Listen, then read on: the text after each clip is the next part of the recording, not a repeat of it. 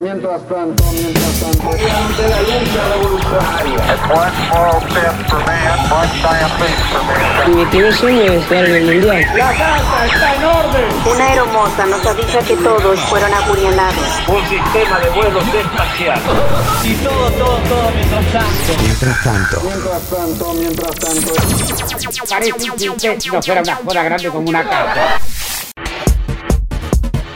El año 1988 en Argentina se tiñó de trágico mediante algunos sucesos consecutivos protagonizados por estrellas populares. Recordemos.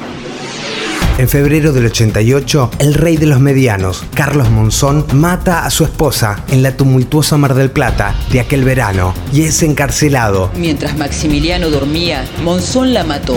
No fue premeditado, pero el ex campeón terminó la discusión a los golpes. Quedó demostrado que le produjo lesiones aptas para producir estado de inconsciencia.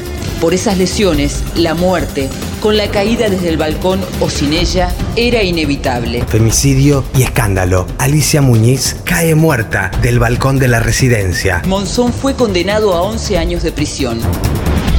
Para marzo, en la misma ciudad, el comediante Alberto Olmedo muere tras caer del balcón del piso 11 de su departamento. 30 años de trabajo, un negro de Rosario, con suerte.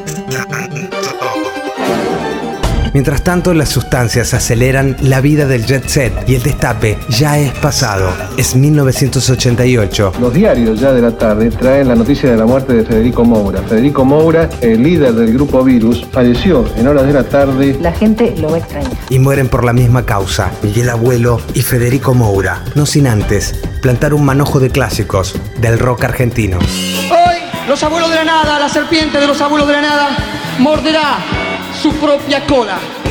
Los abuelos de la nada, nosotros, uno. Te quiero así, me gustas.